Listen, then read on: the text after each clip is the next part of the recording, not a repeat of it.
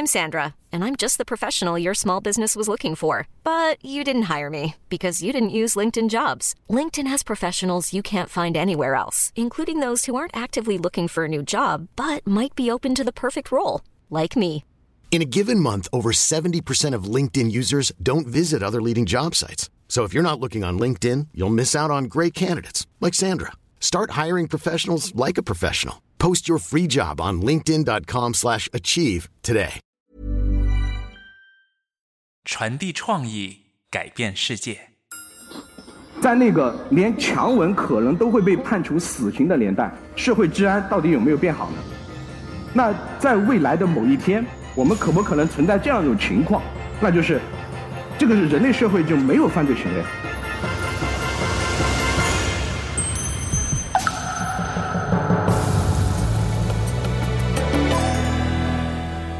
？TED 中文演讲，你有没有注意过，每次出现热点案件，都会有很多人呼吁死刑，认为只要刑罚够重，就没人敢犯罪。你也这么看吗？我是卜秋静，来自泰德纽约总部。这集演讲人是人气法律博主律师法山。在二零二零年的 TEDx 成都大会上，他用真实案例和法学专业知识，探讨重刑主义是否真的会让你更安全。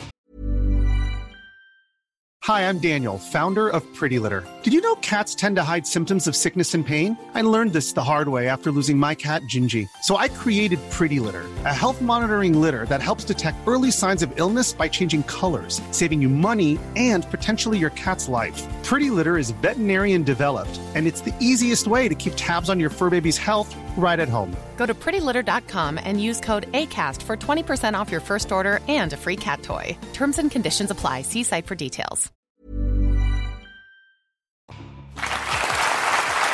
实际上，今年啊，我们 TED 的这个主题是井号键。我不知道大家看到井号键的时候是想到什么，反正我首先想到的就是微博热搜。大家会发现啊，就是很多案件，它只要上了微博热搜，无论是什么性质的案件，无论有多少评论，这些所有评论里面归结下来，无非就是两个字：死刑。而我今天呢，也要和大家分享的就是关于这个重刑主义的一个问题啊。我想先给大家举两个例子。第一个是在去年两会的时候，我们全国人大代表也是格力的董事长董明珠女士呢，她就提出了这样一个提案立法建议，那就是偷盗手机的啊要判十年，捡到不还的要判五年。似乎啊，只要这个立法通过了以后，那这个世界上或者至少我们国家就没有人会掉手机了，然后这个社会也就稳定了。而第二个例子，同样也是在去年两会的时候，全国人大代表张宝燕女士呢，她也提了个建议，就是他认为啊，目前我们拐卖妇女儿童罪的起刑点是五到十年，太低了。他认为应该调到十年，乃至于死刑的这样一个程度，因为这样才能告慰被害者的心理，同时呢，也会达到惩戒犯罪分子的一个效果。而这两个提议当时是引发了很多的讨论，同时呢，也有争议的。不过，无论是你支持也好，还是反对也罢，大家有没有发现他们背后有一个非常共同的逻辑？那就是，似乎刑罚越重，就越没有人敢犯罪。而这句话，其实上也是重刑主义最为通俗的一个说法。而这个说法到底有没有道理呢？其实上啊，在我国建国以来，曾经有过三次非常著名的关于这个重刑主义的社会事件，那就是严打。第一次严打是在八十年代初期的时候，我看在座很多可能都是中青年的朋友不太了解，我通过两个故事来给大家介绍一下严打的过程。第一个案子呢是在四川泸州纳西区的一个王姓的小伙他在八三年的时候呢，他就和自己的小伙伴一起走在大街上，突然就迎面走来一个长得非常漂亮的姑娘，然后他看了以后呢，他的那个狐朋狗友啊，就直接给他打赌，就说你敢不敢过去亲那个姑娘一口？也不知道是贪财还是好色啊，这个王姓小伙就真的过去亲了那个姑娘一口，这呢在法律的角度上来讲叫做猥亵，当众猥亵姑娘，情况非常严重，姑娘呢也就马上报警了。当时正值严打期间，所以警方迅速的就把他逮捕了。所以大家猜这个王姓小伙最后被判了几年？没有判几年，直接判了死刑。还有第二个例子就是石志强案。石志强呢，他是在我国八十年代初期一个非常有名、非常红的演员。然后呢，他在八三年的时候，也是严打期间，在南京拍戏，拍一部叫《月到中秋》的戏。在拍戏期间呢，他就和当地的很多高干子女就一起开一个贴面舞会，然后舞会上放着邓丽君的歌曲。而最为有趣的是，他在开舞会的过程当中呢，就和其中一个姑娘在双方自愿的前提之下发生了性关系。这一点呢，在现在的我们看来，可能就是在家里面蹦迪嘛，然后蹦得很开心了以后，大家对吧？该发生的自然而然就发生了。但是呢，万万没想到，可能是因为他声音太大还是怎么地，然后他的邻居就以进行聚众淫乱的活动为由，就直接向公安机关进行了报案。然后公安机关也很迅速啊，那个演员嘛，对吧？就还是直接把你带回南京来受审，而最后大家猜这个所谓的开聚众淫乱活动，最后被判了多久呢？啊，这个过分了，死刑过分了。对他最后判了四年，有期徒刑四年。而这个活动可能放现在，如果还是要以流氓罪定处的话，那可能是在夜店蹦迪的所有人都该抓起来。所以在那个连强吻可能都会被判处死刑的年代，社会治安到底有没有变好呢？首先，我要客观的说啊，确实是有变好。大家可以看到，绿色的这三个部分，实际上就是三次严打期间，是有一个明显的在犯罪立案数上是有个明显的洼地的。但是呢，我也希望大家同时看到，在三次严打结束以后，社会的治安犯罪也会直线上升，马上就进行了一个反弹。从此，我们就可以看到，其实上严打可能并没有达到一个长效治理的那个初衷和目标。这个时候，大家可能会说了：“哎，那那没问题啊，那法山老师，我们就马上，既然严打结束以后，那个犯罪率会上升，那我们就一直保持一个严打就可以了呀。”但大家有所不知啊，在严打的过程当中，在法律界，无论是学界也好，还是实务界也好，都发现严打可能存在以下很多问题，以下两个是最为明显的。第一个就是冤假错案不断发生，相信很多朋友应该都看过一个电视剧，叫做《沉默的真相》。然后里面呢有一个叫胡桂平的人，他冤案十年未雪。我相信很多看了这个剧的朋友会有很大的触动。但我想告诉大家的是，现实往往会比艺术来的更加悲凉。比如说，在一九九六年的时候，也就是第二次很明显的严打期间，在内蒙古呼和浩特有一个叫呼格吉勒图的一个人，在九六年四月份的时候，呼内蒙古呼和浩特第一毛纺厂有一位女工，她在他们毛纺厂的公厕里面直接就被强奸杀害了。而在当晚呢，呼格吉勒图他就和他的小伙伴路过了那个公厕，同时呢，也就看到那个被害者就趴在那个墙上，已经死去了。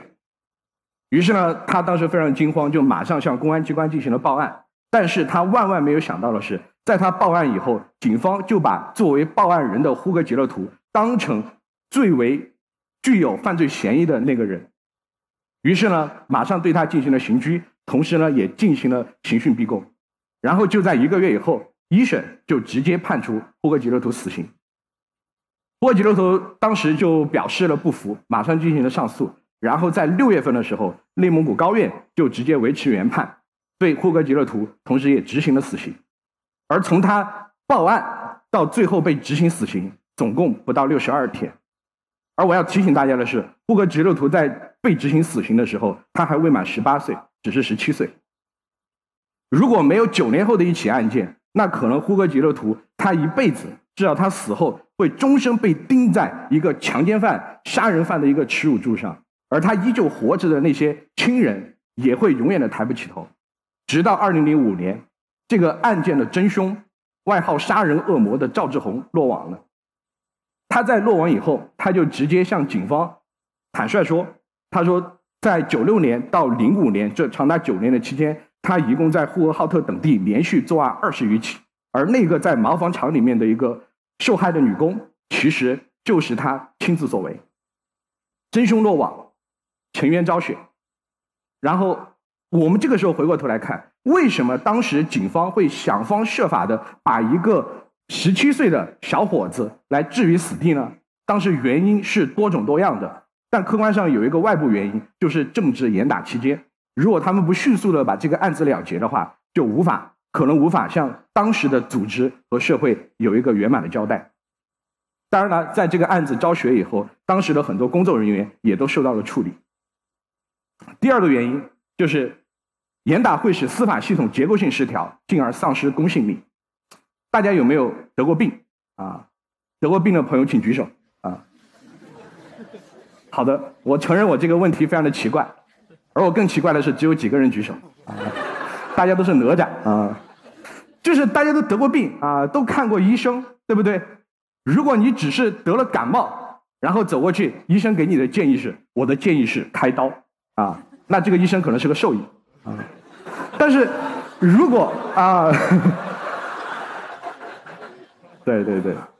对，而如果说你得了是肿瘤，然后医生告诉你啊，你这小问题，回去吃点三九感冒灵就 OK 了啊，必要的时候喝点绿豆汤啊，那其实上也是不合适的，对不对？治病如此，治罪亦然。比如说我们举到刚才那个例子，假如啊，全国人大真的认为董老师说的对，就把偷手机不还就判十年以上，你知道这个时候最先反对的是谁吗？可能是一些强奸案的受害者，因为他们想，我被强奸了。然后那个加害人他只判了三年五年，可是你偷了手机就被判十年，难道我被强奸的这个伤害还不至于一个手机的一个价值吗？对不对？好，这个时候立法者说 OK 没有问题啊，那就是强奸罪也一律判处死刑。这个时候谁会不满？故意伤害罪的就不满了，对吧？为什么强奸罪可以判死刑，而我故意伤害罪就只判七年十年？所以到最后大家会发现什么？一句话：万物皆可死刑。对而到这个时候会容易出现一个什么问题啊？你会发现，从法律的角度来讲，偷手机和故意杀人是没有区别的，啊，经偷手机一死啊，故意杀人一死，横竖都是死啊，那你死还拉个垫背的，对吧？我偷了手机以后翻翻手机啊，昨天法善没回我微信，难受，捅了他再说，对吧？反正都是死嘛，对吧？因此就会出现这样一个非常重要的问题。所以大家会说了，所以我们就不要刑罚了吗？那不是啊，我只是想要告诉大家，就是刑法它有两大作用啊，第一是惩罚的作用，第二个是预防犯罪的一个作用。但是呢，片面的强调重刑，实际上并不能达到大家所想象的预防犯罪的一个结果。而所以应该怎么做呢？一个意大利的法学家贝卡利亚他曾经说过这么一句话，就是刑罚的威力啊，不在于它的严酷性，而在于它的不可避免性。比如说拐卖妇女儿童罪啊，我们如果即使定到死刑了，对吧？逮一个就死刑一个，逮一个就死刑一个。但是我拐卖了一百个小孩子啊，都没有法律来追究我，那土法不足以自行啊，你判凌迟对我也没有影响。但是如果我们现在就是五到十年，对吧？我拐一个被捉一次，拐一个被判五年，对吧？那我又不是傻子，我为什么要同时又重复的踏入同一条河流呢？不过这个时候啊，大家会发现问题又来了。是什么呢？就是说，如果一直这样做的话，大家都会很累，不仅犯罪分子会累，我们良民也会累。我们就怕哪天一不小心犯一个微小的错误，然后就被抓掉。而警察同志也很累啊，对吧？我们那个公安局编编制也就这么多，天天上刀山下火海的，这是我们警察同志干的事儿吗？啊，是的啊。但是我主观上很愿意啊，但是客观上人手就只有那么多，我一天只有二十四个小时，对不对？就很难。所以呢，我想告诉大家的就是什么呢？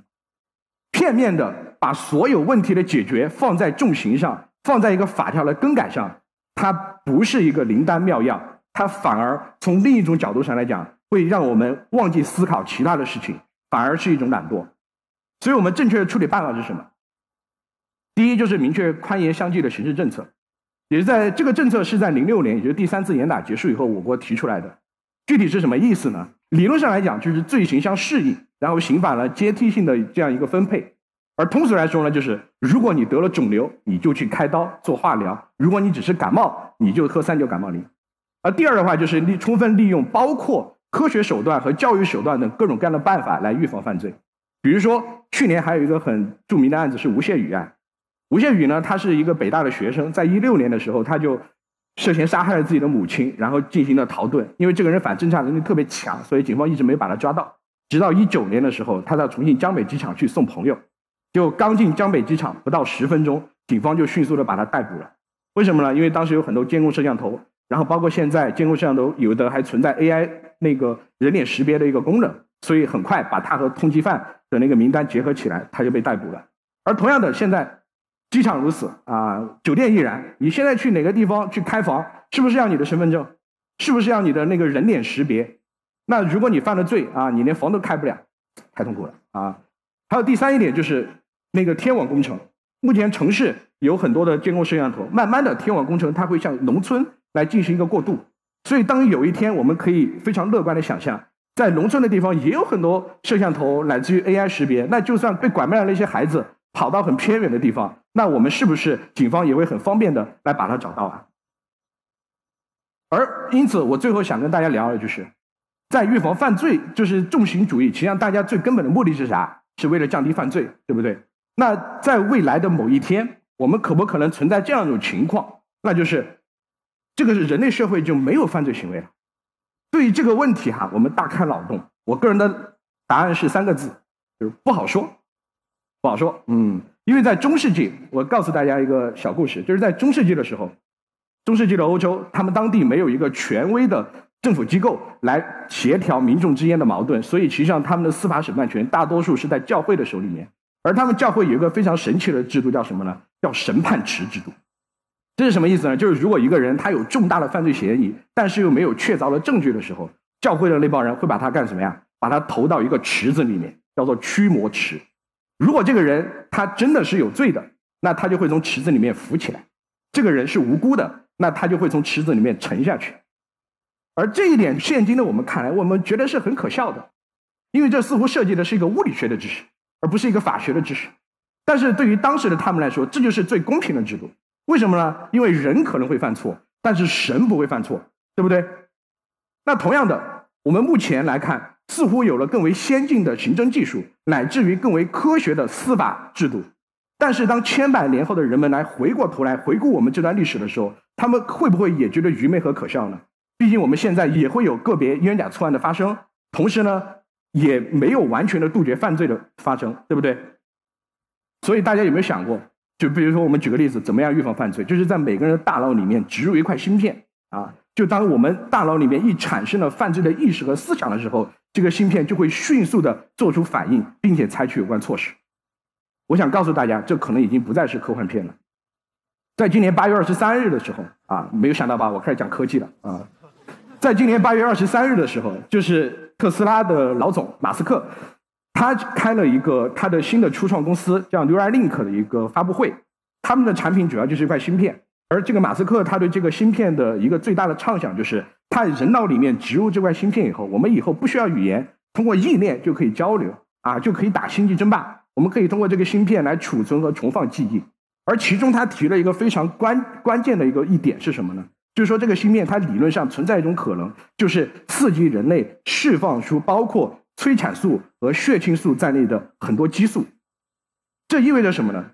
就是我们人类的很多行为啊，包括犯罪行为和恋爱行为，很多时候从生物学的角度上来讲，就是各种激素来作用的结果。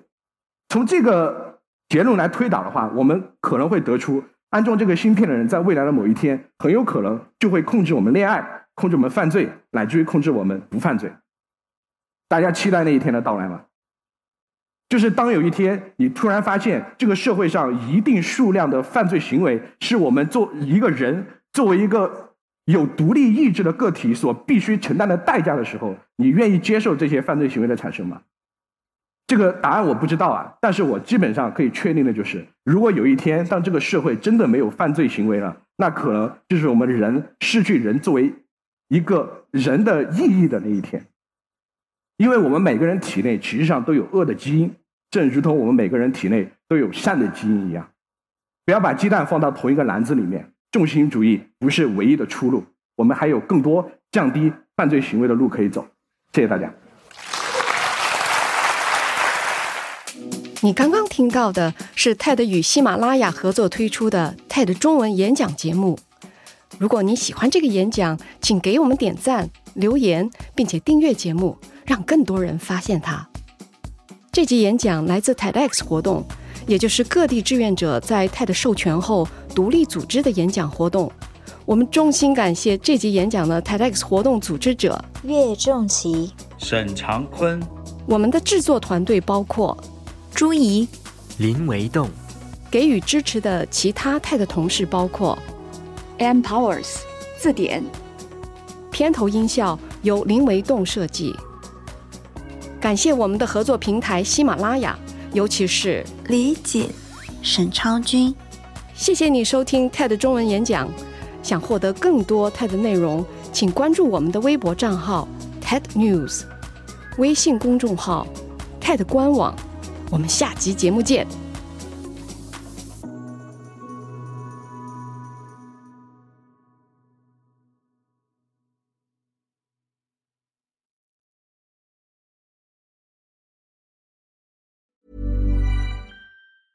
Ever catch yourself eating the same flavorless dinner three days in a row? Dreaming of something better? Well, HelloFresh is your guilt-free dream come true, baby. It's me, Kiki Palmer. Let's wake up those taste buds with hot, juicy pecan-crusted chicken or garlic butter shrimp scampi. Mm. Hello Fresh. Stop dreaming of all the delicious possibilities and dig in at HelloFresh.com.